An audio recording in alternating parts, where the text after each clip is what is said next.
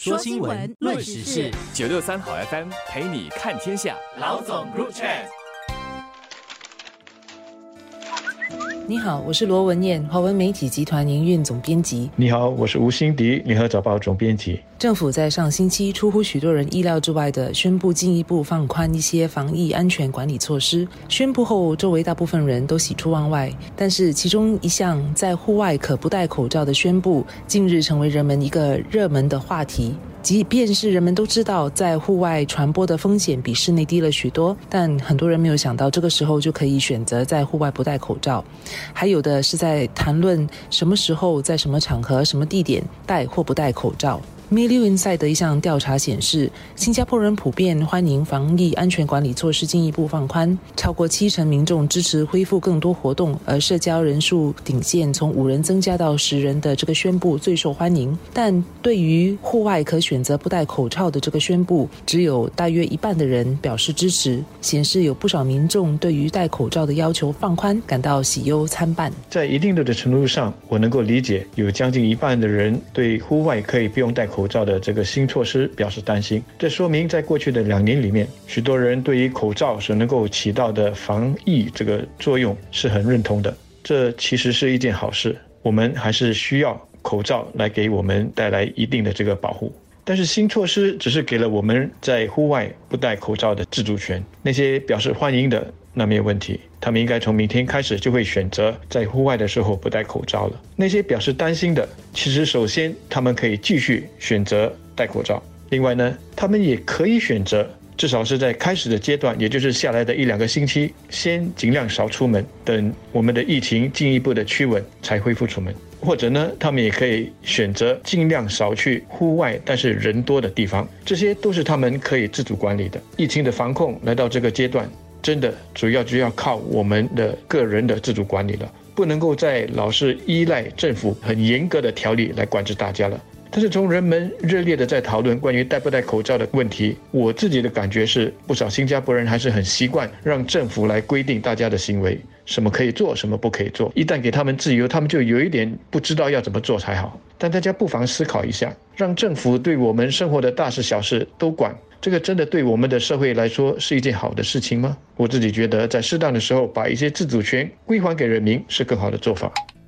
这几天在外在朋友圈流传的一个关于戴口罩的笑话是：如果你要到祖屋楼下咖啡店简单吃个午餐，需要九次戴上或脱下口罩；在家里不必戴口罩，出门进电梯的时候戴上口罩，出了电梯脱口罩，进咖啡店戴上口罩，吃东西时脱下，吃完了再戴上，走出咖啡店时又再脱下，进电梯时再戴上，出了电梯时可以脱下，一共是九次。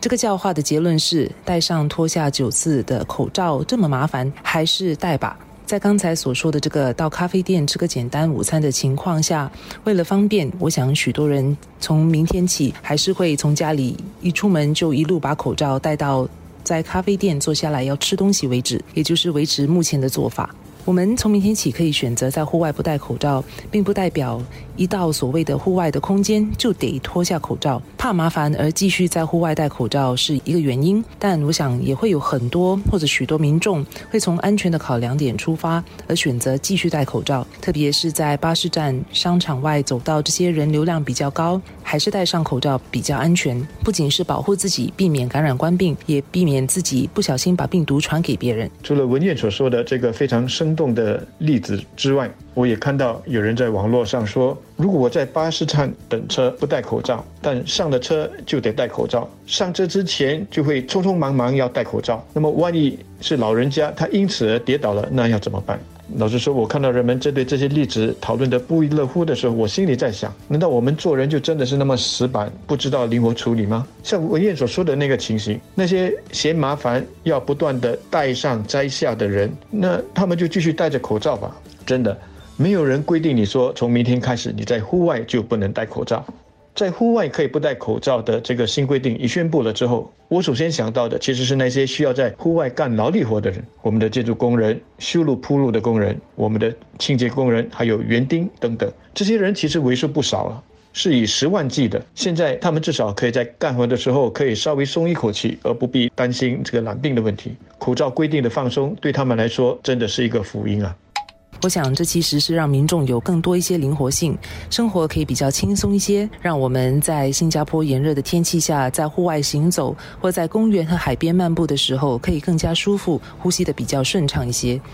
经过了两年多在外都得戴口罩的训练，大部分的国人其实已经养成了戴口罩的习惯，也对于在怎样的情况下会感染冠病和或提高传播冠病风险的知识也大大增强了。所以我想，即便是没有政府的指令，民众都该知道什么时候应该戴上或不该戴上口罩了。加上目前相信其实已经有至少两三成的国人已经染过冠病，而绝大部分的国人也有疫苗的保护，这个时候放松户外戴口罩的规定。对于民众感染冠病的风险，其实已经是相当低了。在国外，有许多国家，如美国、澳大利亚、英国等，民众在户外早已都不必戴口罩了。英国和美国的一些州，甚至是几乎完全撤销了戴口罩的规定，连室内都不必戴。但在冠病病毒仍然在全球肆虐的情况下，我不赞同连室内都不必戴口罩。我猜想，向来比较稳妥、谨慎，一直呼吁民众不要彻底放松警惕的新加坡政府，在短期内也不会有这个打算。所以这就回去我一开始所说的，防疫抗疫。了两年多，当我们果断的要向与官兵共存迈进时，我们需要所有的人更自觉的负起自主管理的责任。如果我们想要能够重新的享有疫情之前生活上种种的自由，我们就要相应的负起责任，这是负责任的自由。举个例子。如果我下来出席一个户外的音乐会，看到出席的人不少，我会自发的戴上口罩。即使是按规定来说，如果不戴口罩，大家就得保持一米的安全距离。我也希望我身边的人会有这种自觉，而这种自觉和自发是不需要政府来规定的。当然，有些人会认为，既然户外不戴口罩不算犯法，那么他在这样的情况之下，也还是坚持他有不戴口罩的自由，而选择不戴。那我觉得我们也应该尊重他们，不必跟他们吵，甚至去跟他们起争执。另外，我也可以预见，在开始实施的阶段，难免会出现一些混乱。有些人从户外进入户内，会一时没有意识到而忘了戴回口罩。这个时候，我们需要的是互相的提醒和互相的体谅，这样我们的新措施才能够成功的推行。我这里就预祝大家除燥日心胸开阔，心情愉快。